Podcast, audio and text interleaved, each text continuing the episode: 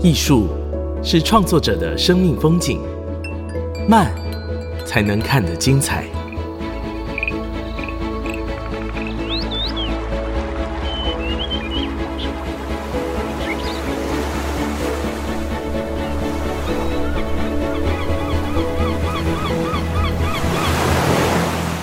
跟着艺术慢慢走。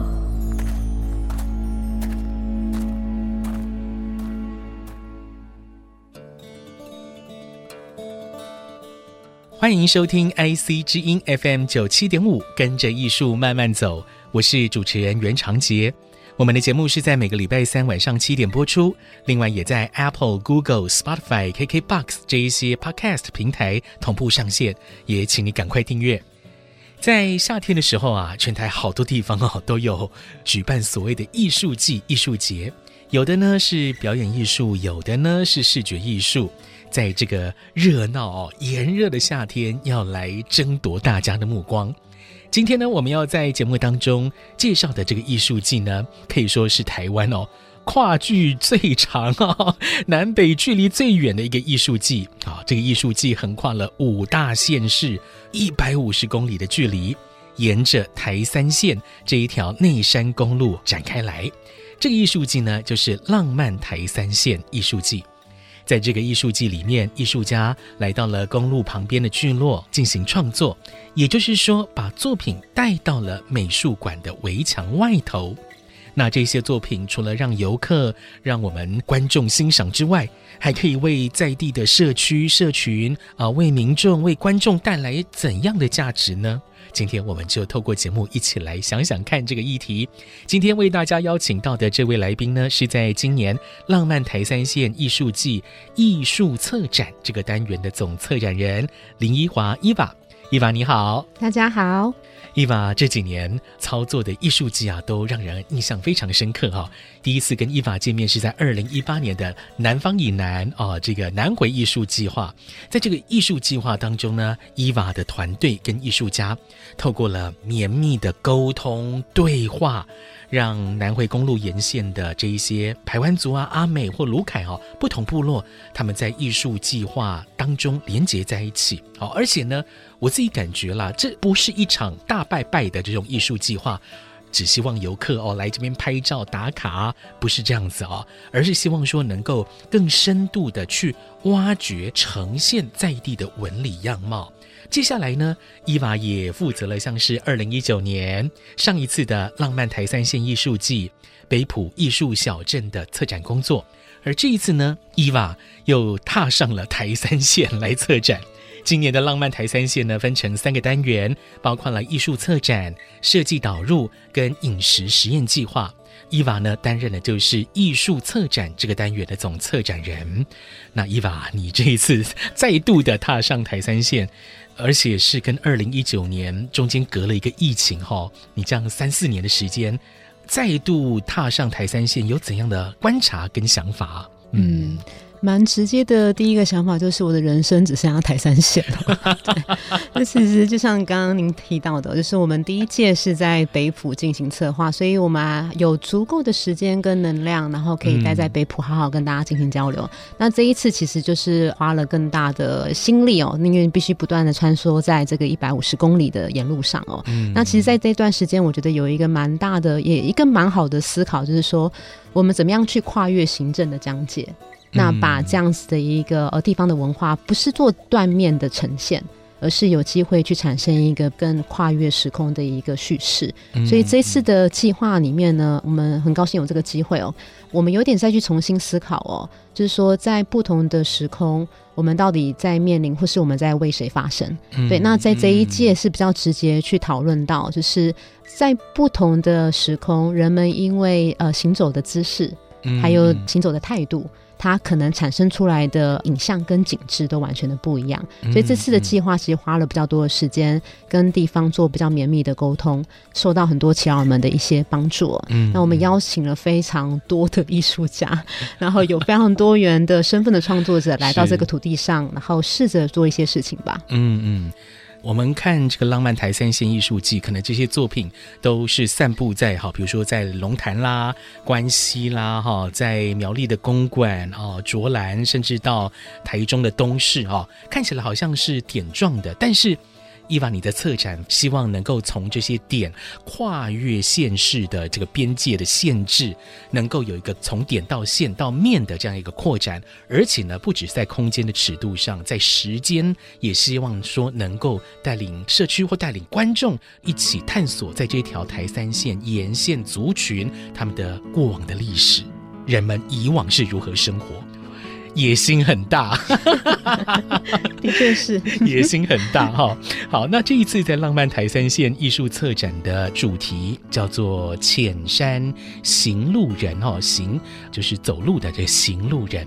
为什么会有这样的一个策展主题？您是怎么想的？对，嗯、第一个当然是想说，我们不断在进行空间上面的填调和地方做对话的时候，你很直接的去观望你的环境，其实就是一个浅山地带。那这也是在台湾线上面的客家庄主要的一个生活场景，但同时也是大部分人们居住的场域。所以我觉得浅山这一个呃环境，其实也代表了呃我们跟自然的一个很主要的一个交界的状态。所以，因为浅山是位于高山跟低海拔的平原的中间的接壤之处，所以它所呈现的一个生态的多样性，哦，其实是不容小觑的，也是不可取代的。那我是希望这一次能够将浅山作为一个。思维或者作为一种思考，就是说，其实在台山线上面，它是多元族群的交织的一个有机的发展史。嗯，那这样子的一个不断的流动的状态，它其实所产生的文化多元性，其实是我们没有办法想象，它是非常复杂的一个生命史哦。嗯，所以我们这次的计划呢，我是希望是透过浅山作为一个概念，它并不是只是在乎一个高度的判准，它更重要是说我们怎么样去环顾自然，怎么样去呃关注他者。那在这样子以人跟自然为生命共同体的一个实践，那我们适合在这一个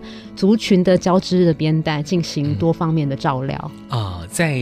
我们现在看到的台三线啊，可能是以客家族群、客家人为主要的一个居住的村落。但是我们把这个时间往回推到四百年之前，可能是泰雅族原住民是居住在这边的主人。那我们继续把时间再往回推，一千年前、两千年前，哇，这里可能是许多动物，动物台湾黑熊、万物们，甚至已经绝迹的这个云豹，也可能在这边有活动。所以，从我们拉了不同的时间跨距，在这个台三线生存生活的动物或者说是族群，其实是有不同的样貌，随着时间在演变的。对，的确是。所以像这次的展览，它的确野心蛮大的。我们希望能够透过这次的不同的叙事，去了解这个浅山的生态，或是族群交织的这个历史。其实我们在想象的台三线，嗯嗯、它不是一个壁垒分明，也不是一条扁平的道路，它其实是更是像浅山一样，它是一座。更为立体的认识论，所以这次以浅山行路人也邀请大家可以缓行在台山线上面。你可能透过你跟这一个环境更深度的认识，你会发掘更多不一样的呃在地的文化样貌。更重要的是，你有可能有机会重新认识你自己作为台湾人一个更为富庶的历史。嗯嗯、是，二零一九年我也有前往浪漫台三线艺术季当中的几个点。像是桃园的龙潭，在新竹那边，我也去了北埔、竹东，然后在苗栗那边呢，我记得我跑了南庄哈，很可惜那一次时间有限，没有跑到台中哈，台中的东市这边哈。但我看到的不只是这些作品啦，就是说我们看作品的这个过程当中，好像也透过了艺术家的眼睛在思考，哎，我们的祖先是怎么来到这里的？他们又是如何变成了现在的这个生活样貌？哦，我们好像透过了这个作品，跟以往的这个古人、以往的祖先们有一点好像接上线的感觉哦。这个是我上一次二零一九年走上浪漫台三线的一个很粗浅的想法。等一下呢，我们在下一段节目继续请伊娃来跟大家分享这一次的浪漫台三线艺术策展当中有哪一些精彩的作品。可以呈现出浅山行路人这样的主题。等一下，我们下一段节目继续来挖掘。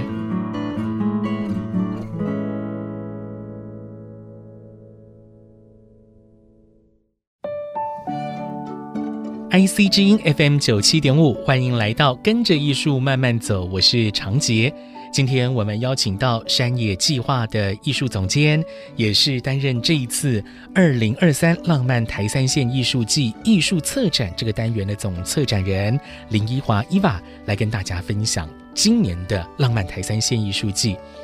在这一次的浪漫台三线艺术策展当中啊，有没有四十多件作品？对，超过四十多件哦，这作品真的是非常多哦，散布在桃园一路到新竹苗栗哈，到台中市这一条台三线沿线的客家聚落当中。那我们也要请伊娃，因为时间真的有限啊、哦。我们从这四十多件的作品里面哦，我们挑两件跟大家介绍一下。而且呢，这两件最好是可以明显的呼应“浅山行路人”这个主题的作品，跟大家来分享一下。好，没问题。呃，像刚刚提到的，我们希望能够让大家看到台山线许多不可见的足迹哦。我觉得在关西创作的梁廷玉其实会是一个很好的照应哦。就是、嗯、其实梁廷玉自己本身是客家人，但他。他很有趣的是，他非常关心原住民的历史，所以他 这近五年来其实做了非常多在台湾线上浅山地带的一些口述历史的调查。嗯、那这次我们就是有邀请他到了关西的金广城的这一个场馆啊。嗯、那这个地方其实是会以汉人文中心的一个呃史观的介绍。但是呃，我们邀请廷玉将更为多元，或是大家比较不知道的这样子的一个过往的背景，都可以重新浮到台面上来，让大家更多的了解。所以他这次的计划呢，有一个地方有趣的，我们都会认为以前许多的族群大叙事的这样子的一个讨论点，但这一次我们邀请他在针对。穿梭在不同族群的这样子的一个市井小民的角色，例如说像是帆哥，那帆哥其实就是帆哥，对，帆哥，帆哥其实就是以前可能会懂得族语，嗯、然后或者是说他透过这一个入赘部落。会娶原住民为妻的这样子的角色，所以其实如果比较简单的讲，它有点像是我们现在讲的翻译吧。那像这样子的角色，其实我们在过往会认为他就是一个小市民而已，但其实上他们其实扮演一个非常重要的族群之间的是否是共荣，还是是否会产生冲突的一个更重要的角色。所以这次的作品呢，就是以番哥这样子的一个角色。作为主要的叙事，去拉开在关系呃沿线大家比较不知道的这种口述历史，或是并没有被写在正史上面的这样子的一个过往的记事，嗯、所以非常推荐大家可以去看这件作品哦。嗯，嗯这个番歌哈，番是番茄的番了哈，哥呢是不是哥哥弟弟的那个哥哈？是切割的割哈。这个番哥他担任的是原住民跟汉人之间的一个。中间翻译的角色，它是桥梁，嗯、对，好，它是文化当中的桥梁，也是族群沟通的一座桥。可能我们在以往的课本当中都只会说啊，汉人来到的这个地方跟原住民有怎样的一个争斗，然后呢，原住民这样子退到更高的山上哈。我们读到的这个大叙事是这样子，嗯嗯、但是这一次玉婷呢，她用口述历史的方式来探索。番哥在这一些大事件当中，他扮演了怎样推动事件的角色？而且呢，这一次廷玉他所创作的是录像的装置，对，他有一个录像的装置的作品，然后有蛮多不同的频道，然后跟物件跟这些文本，嗯、对，所以我觉得他有一个还蛮重要的部分在于说，其实大家都看到的族群之间的争斗，但其实事实上。嗯呃，人们其实都会互相帮助的，然后让大家可以不断的生存或是生活下去。对，嗯、所以这次的计划里面，是像是除了廷玉之外，我们也邀请了几位，他可能是客家跟呃闽南人的后代，他也有可能是客家跟呃原住民泰雅族、赛雅族的后代。嗯，所以透过他们这样子一个多重身份，我们有点想要带出一个有别于以往史观的这样子的叙事，而且。刚刚伊娃哈在开麦之前有跟我说啊，廷玉他所创作的这个装置哦，在视觉上面哦，颜色看起来蛮饱和的，而且有点超现实的感觉哦，所以欢迎大家来金广城文化馆这边看看玉婷的创作，透过作品她想要说什么，她想要告诉我们什么。接下来我们再请伊娃来推荐一件作品。嗯，真的是非常难选，非常难 啊，非常难选。但我想有一个比较在直觉、视觉上面回应我们这次浅山行路人的，有可能是这个日本艺术家久保宽子 （Hiroko）。那久保宽子这次其实带了他的小孩跟先生一起来创作，携家带眷。是西家带眷来到台山线哦。然后他其实也是第一次来台湾，但第一次抵达的点就是台三线，所以不止他，我们还有其他艺术家。第一次来到台湾就是到台三线上面的乡镇，所以他们认识。是呃，台湾跟过往这些旅客是完全完全不一样啊。他们很多旅客都是去西门町、去故宫、去东区啊，要么就是去台南吃小吃。嗯嗯嗯，他们去的是台三线。所以其实我们也觉得就是对他们也是一个蛮好的经验。他们认识台湾的方法可能。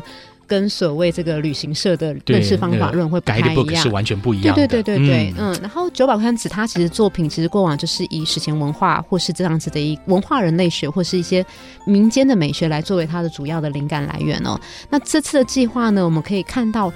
一双赤裸的双足。然后这次的计划其实很直接去回应到 Hiroko 他感受到多年来人们跟土地之间的关系已经越来越冷淡了。嗯。所以这次有点是像过往耕作者。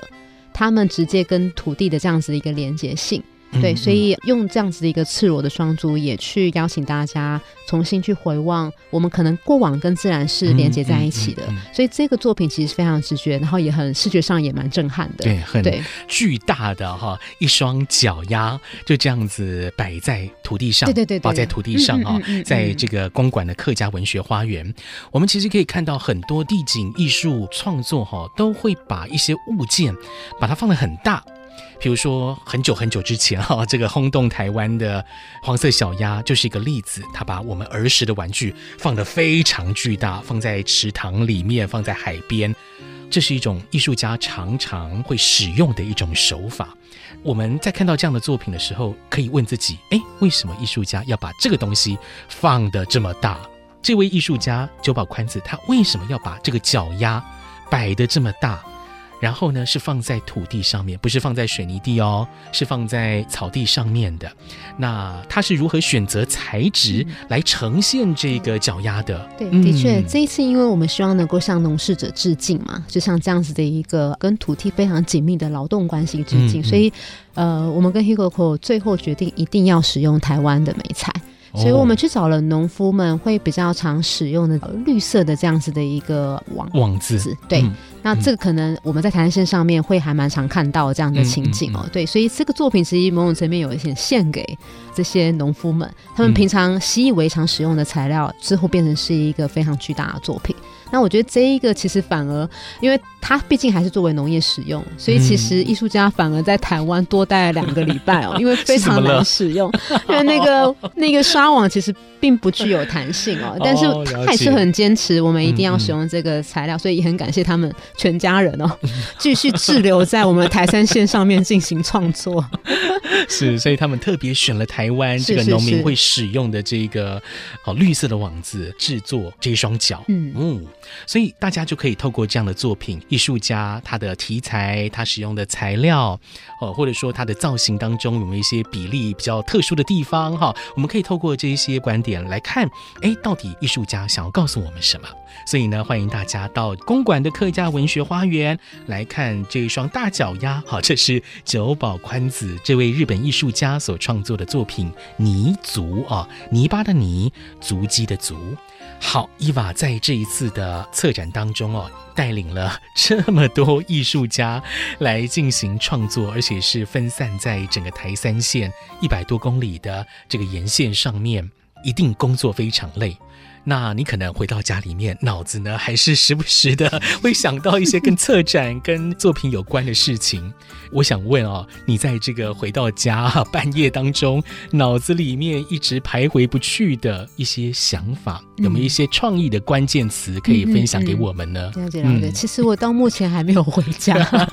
什么？到现在还没有回家？私人生活完全的零分，因为人生只剩下台山线。不过可以提到的是，如果今天就是呃离开工作的场域，回到这个乡镇所待的这个居所的话，的确。每天除了自己本身的工作之外，每天都会收到至少十通以上的问题电话。嗯，哪里又发生了状况，哪里又怎么了，谁又发生了什么问题？不过我那天是跟我的同事讲，那可能也可以回应到长姐这一个提问哦，就是。我反而其实还蛮期待这种意外的发生的，对。哦、那当然不能讲期待啦，但是其实、嗯、其实到这种地方，通常来讲都会很头痛的。没错，没错，没错。但我其实每次收到这样子的一些问题，或者是困难，还是这些意外，就是这些所谓的不可预期性的这个事件的发生呢、喔，嗯、它都有可能让这一个作品会产生另外一个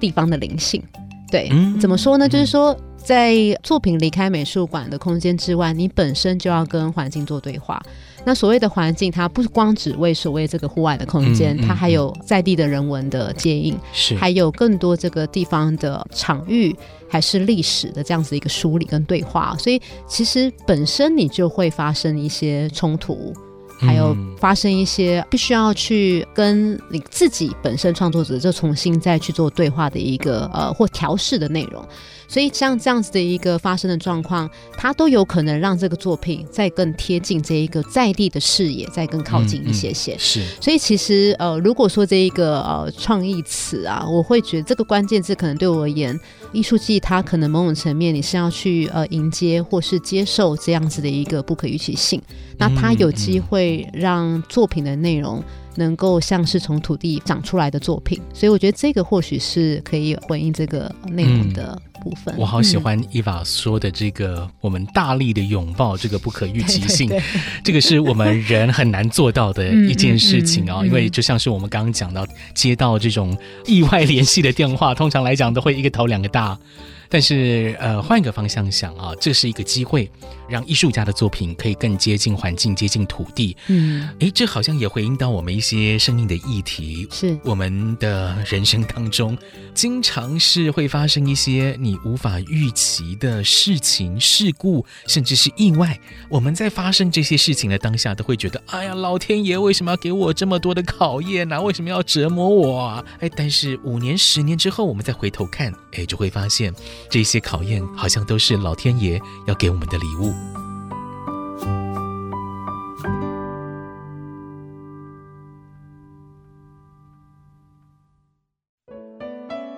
欢迎回来，跟着艺术慢慢走，我是长杰。今天我们邀请到担任二零二三浪漫台三线艺术季艺术策展这个单元的总策展人林一华。不知道听众朋友对策展人这样的工作，嗯，了不了解哈，哈，不知道他到底是要负责怎样的工作呢？我们就请伊娃来跟大家说一下哈。我们以浪漫台三线艺术策展为例，你在哪一段时间做了哪一些事？我们按照这个时间序来跟大家做个比较简单的说明，好不好？嗯。好嗯其实可能大家对于策展人会有一个错误的美好的想象哦。其实我们对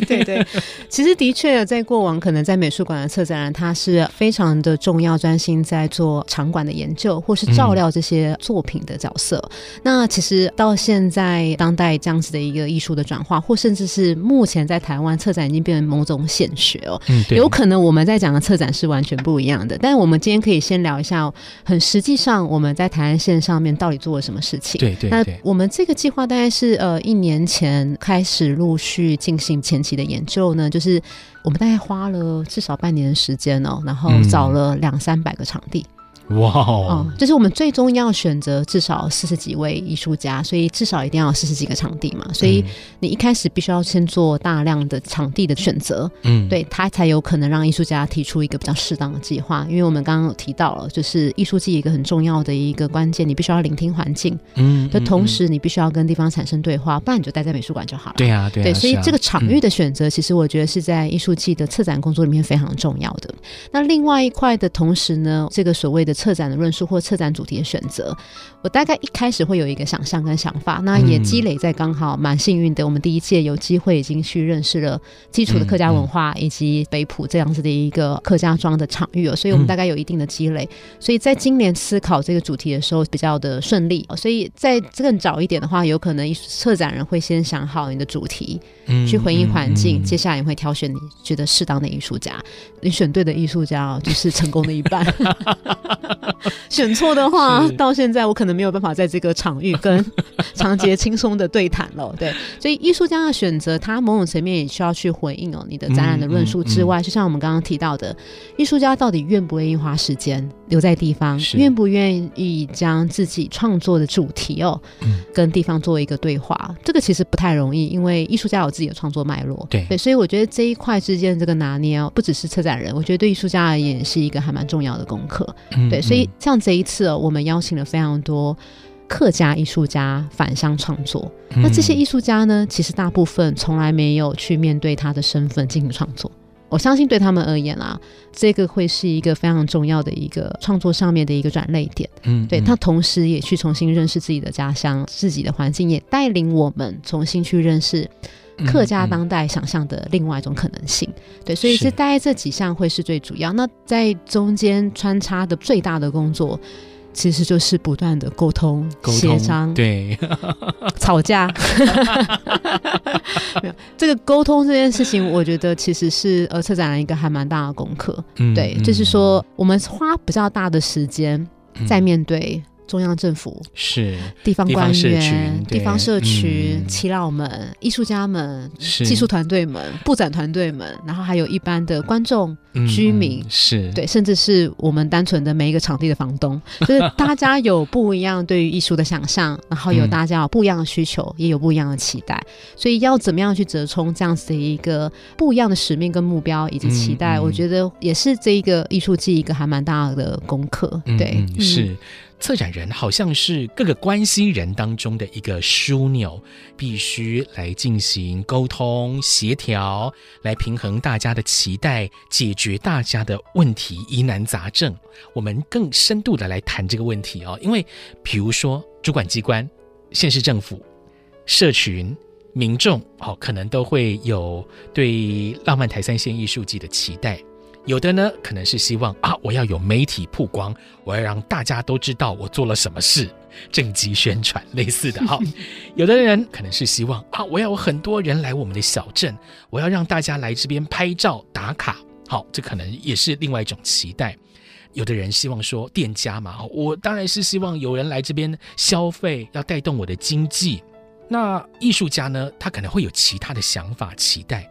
您身为策展人，也有自己本身的期待。嗯、那你对于浪漫台三线艺术策展的期待是什么？我们先来聊您的期待。了解了解，您的期待是什么？对，我其实刚好蛮蛮幸运的，就是我们第一届做过，那是四年前的事情。所以事实上，在整个展览的构思，自己有一些未尽之业啦。嗯，所以其实有可能是从二零一九年你面临到的这些相关的挑战，你希望在这一届可以达标的部分，就是我们刚刚提到的。我们是否有机会跨越呃行政疆界，跨越族群，跨越时空，去产生多元性叙事？其实有点像是第一件事情是，我有点想要翻转大家对于客家文化的刻板印象吧。对，大家可能想象的这个客家精神。我可能都不用讲出来，大家现在心里就有几个关键词哦。对，那、嗯、其实当我们在一九年接触到客庄的这个碰到的所有的人，其实你会发现你自己本来原有这样子的一个认识论哦，它是需要经过更多的人的交流，或是你要实际亲临到现场，嗯嗯嗯嗯、它才有可能去做某种层面的调节跟转变。所以这样子的一个感受，其实是我们这一次希望能够让大家知道，一方面去让大家看到客家文化的多元样貌。嗯，嗯，二方面其实是有像我们刚刚提到，这个台湾线上面其实是台湾历史的缩影，它其实充斥着非常多元的族群，还有刚刚我们提到的万物门的这样子的一个历史哦。我们是否是有机会透过艺术作为一个比较软性的一个工具哦，然后让大家看到不一样的叙事？那个其实是我们这次的计划里面。蛮希望让大家更认识另外一个有别于你自己的文化，嗯嗯，然后让你的世界观可以再宽广一点，这大概是我这次设立的一个目标啦。对，嗯嗯，是伊娃这个目标，以文化人类学的这个层面来看，伊娃所做的这件事情是非常有价值的哦。但是我必须说，可能中央政府、县市政府、在地社群有不同的期待，那你如何去沟通、去折冲、去平衡？这些关系人的期待也达到你的这个目标。嗯嗯嗯，对。其实这个部分，我觉得也在于说，大家可能会比较误会，是会认为一个深度的作品它可能不好看。嗯，其实事实上这个是不冲突的。我觉得有可能有一个重点是，我们千万不要把观众看小了。其实现在的观众，他们已经接受非常非常多的艺文展览的观看的经验，是远远超过我们十几年前在做策展。我们十几年在做展，真的蛮辛苦的。就是说，你的确要不断的转译、转译、转译、转译到大家愿意接受的内容。你的作品本身必须要非常具有视觉的张力，大家才会愿意来观看。但我觉得现在的观众其实。已经很习惯看美术馆的展览了，也很习惯去接触不一样的艺文活动，所以事实上，我反倒是觉得有点想要呼吁大家，我们要提供观众更为深度的内容。因为现在我们的观众也是具有高度的这样子的一个背景，跟有可能在不同领域，他们都具有超越我们的认识论。对，所以我觉得这一个其实我反而是想要跟大家，或者是我们的各个 机关们、长官们、长官们不断的沟通。但同时之间，其实呃，我也感受到这些不同的机关，大家都有不一样的期待。对，所以回应到像刚刚你常杰提到了，就是说。我可能会选择有些作品，它本身具有一定的视觉亮点。嗯，像我们这次有做了两个大型的，就是浅山的动物哦。第一个是穿山甲，第二个是石虎，嗯，所以它本身在视觉上面是具有一定的亮点，但是它所包含的生态的意涵，其实不会比其他议题性的作品还来得低。嗯，所以我们的工作是在于，是我们怎么样子去让艺术家去理解台山线上面的这样子的一个脉络。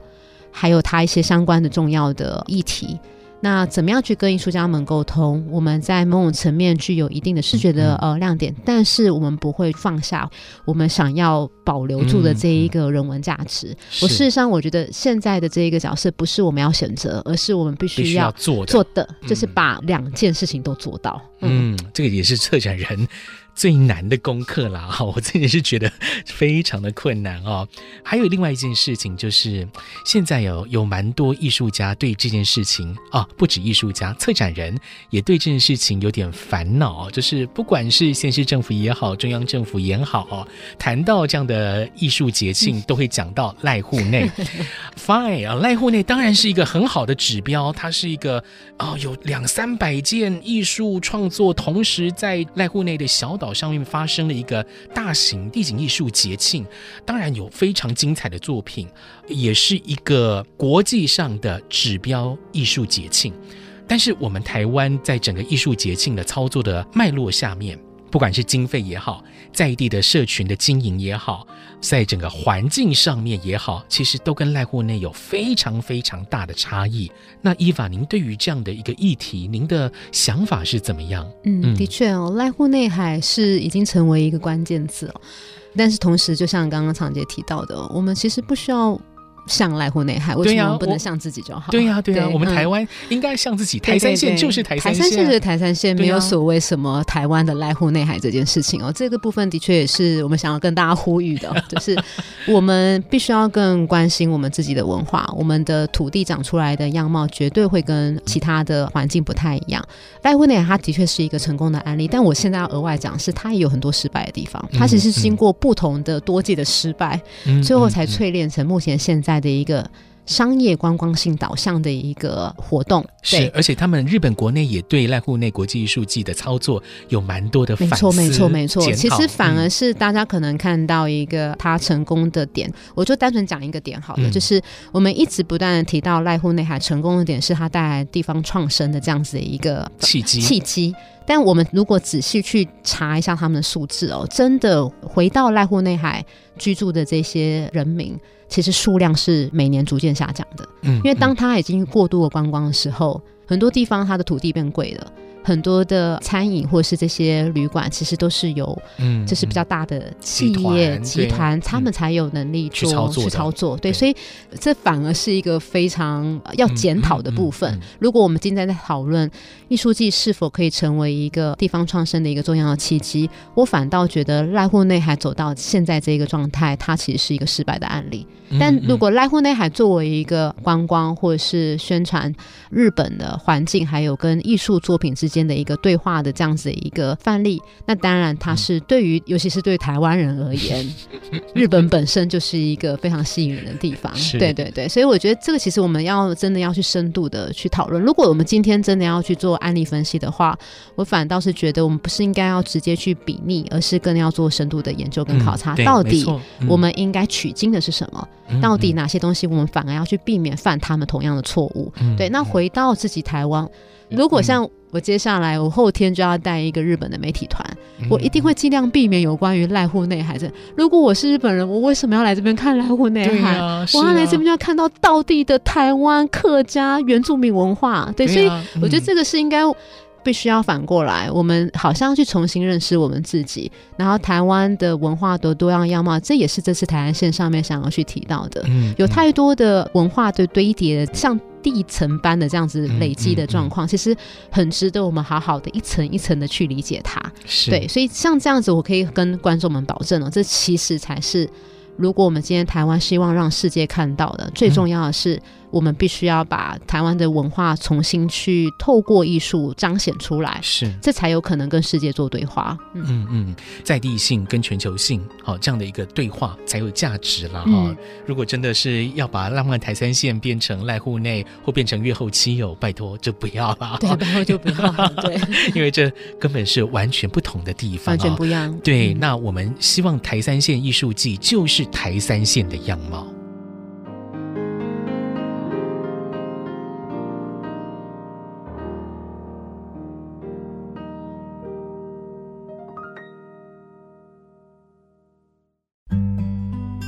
欢迎回来，跟着艺术慢慢走，我是长杰。今天我们跟二零二三浪漫台三线艺术季当中艺术策展这个单元的总策展人林宜华伊法来聊这一次浪漫台三线的一些作品，也希望说大家可以啊亲自走上这个浪漫台三线来感受这些作品，艺术家想跟你说些什么事情。刚刚伊凡有说，最近真的是都没有回家了哈，整个生命都奉献给台三线了哦。那你在台三线来往奔波的这个过程当中，你有没有一些让你印象非常深刻的画面或风景呢？嗯嗯，其实我大概每一个阶段都有一个令我难以忘怀的这样子的一个风景。那我想要讲我最近的，好，最近我们前最近其实就是刚好跟冈波老师，日本的冈波长生老师。到东市的鲤鱼伯公庙进行百人拓会的这样子的一个工作坊哦，嗯、那在这一段的过程当中，我们很高兴哦，其实是原本是呃有一百多人，最后现场来了两百多人。哇好，那但是我现在要讲的是比较是策展团队会烦恼的点，椅子不够啊。怎么办呢？所以到现场，我突然看到所有的这些长辈耆老们都起身了，然后赶快跟我们团队讲说：“赶快，赶快去准备椅子。嗯”嗯、但我就直接跟耆老们先道歉致意，嗯嗯、说：“啊，耆老们，等一下，我今天刚好人比较多。嗯、你知道这些长辈们怎么跟我说的吗？他们说：“不用，不用，我们想站着，我们想把椅子给孩子们。哦嗯嗯、我们已经很久很久没有看到这么多孩子到庙宇来了。”然后这时候呢，我想要想要跟他讲，我看到最美的画面，嗯、就是这些耆老们他们脸上这种具有未来希望的容颜。嗯，你知道他们在讲这一句话的时候，嗯、他所赋予的一个未来的想象这件事情，他可以看到这些小孩子们不断的回来，然后不断的在跟地方的文化更多的学习，可能甚至他们未来会成为他们的角色，再往下一代继续传承下去。我觉得这件事情，其实，在台山线上面做的活动，不断的在发生，嗯、这种带着未来期待、已经具有未来想象的一个呃笑脸哦。这个其实是这一次呃我们在做每一次的会面交流，跟地方人碰触的时候，我最期待看到的画面。嗯，对，嗯，是好感动哦。就是齐老认为，哇，好久没有这么多小孩来到庙宇了。对，嗯，一方面也会感叹说啊，这个文化的失传或断层，但是艺术季也给了这样的一个契机，把人再召唤回来。啊，尤其是孩子对我们来讲是未来的期待。嗯，哦、的确是。像这次的计划，我们做了很多共创工作坊啊。那我有点想要特别跟大家分享，就是我们在思考这个共创，并不是说哎邀请大家来共同创作一件作品。嗯，我觉得在这次的台山线，它有一个另外一个更深度的意义，就是在是我们不像是邀请大家呃来创造共同的记忆。嗯，嗯，对，所以像这样子的一个呃，有时候我都会觉得，在做艺术季，我们重点已经不是在创作作品了，嗯，嗯，而是说我们有没有可能去产生另外一个集体记忆的起始点。嗯，我觉得其实就是像刚刚您提到这种地方文化的传承，或者是说甚至是不同族群共同的文化视野，我觉得这个其实会是我们在这次台山线上面的一个还蛮大的重点。嗯嗯，这个过程比作品来的更为重要。好，OK，好，在这一次的浪漫台三线啊，这样的大型节庆当中，我们看到了艺术家来到了现地创作，把他们的作品带离美术馆的那一道墙。那这些作品来到了社区，对于伊娃您来讲哦，您认为这些作品可以为当地的社区民众，或者是为游客带来些什么呢？其实我这样子做。这么多年的这样子的一个在呃户外或是美术馆外的这样子的一个展览，我有时候都觉得这一题的答案应该是我们总是那个收获最多的人。哦，嗯，嗯，我倒不是觉得说艺术能够解决什么问题，或是带给地方有怎么样子的一个啊、呃、好的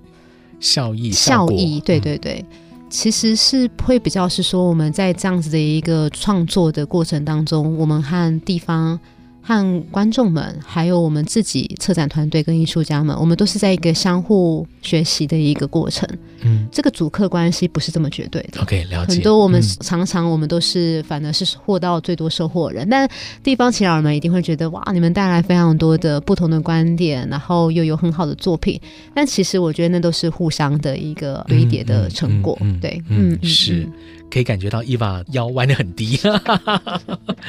用一个更为细致跟谦卑的心来接纳各方的意见跟可能性啦。嗯，好，浪漫台三线现在已经开展了吗？在艺术策展这边有四十多件作品。而且是横跨好多个乡镇哦，伊娃，你建议大家怎么来亲近，怎么来感受这些作品呢？嗯，嗯对，其实我们这次的展览的副标就是关于路的多重行径哦，所以我觉得并没有一个，常常很多人问我到底是怎么样走是最好，那、嗯、没有一个绝对的答案。但我或许觉得一个比较明确，我可以跟大家分享是，我有点希望邀请大家去选择一条你从来没有走过的路，或是去一个你从来没有深度认识的城镇。反倒不见得是说你一定要看完所有的作品，但如果你有机会去用不同的方式亲近台山县的话，我觉得这个会是我们这次的展览一个很大的目标。假设你习惯就是开车穿越台山线，或许这次你可以选择一个城镇，试着用你的双脚。去行走，嗯，对，就是用不一样的速率去感受台山线上面的这样子的一个流动的景致，嗯，嗯，我觉得你会有完全不一样的感受。我自己参加这种艺术节庆的时候，都会觉得说啊。这真的是让我更深度认识地方的机会，尤其是有一些作品啊，它真的是会放在你意想不到的地方，放在一条古道旁边，或放在一个非常美的风景前面，你就会真的是为作品跟为这个环境、为这个大自然而感叹。当然，还有更多的作品是要探索这个地方的文理、文史脉络。我们也可以透过这些作品来看到，呃，我们以往不熟悉的这些人们的历史。所以，我是非常。喜欢透过艺术节庆来进行一趟旅行的，我自己为这次二零二三有定一个目标啦，我是希望能够更认识东市这个地方，因为上一次我没去到，很好，所以以今年呢，我自己就很想说，哎，我来拜访这个台中的东市，因为我对那边是一无所知。哦，原来那边也是也有客家人为取水呀、啊，哦，凿出来的一条圳呐、啊嗯，感觉好像是一个很有趣的地方，所以我这一次就抱定了这个决心，说，哎，我一定要去台中的东势。所以，听众朋友，不妨你选了一个地点啊，在这个浪漫台三线艺术季当中来进行深度的探索。我们花一天、两天的时间，慢慢的玩，慢慢的走。今天非常谢谢伊娃来我们节目，谢谢伊娃，期待跟大家在台三线上面相遇。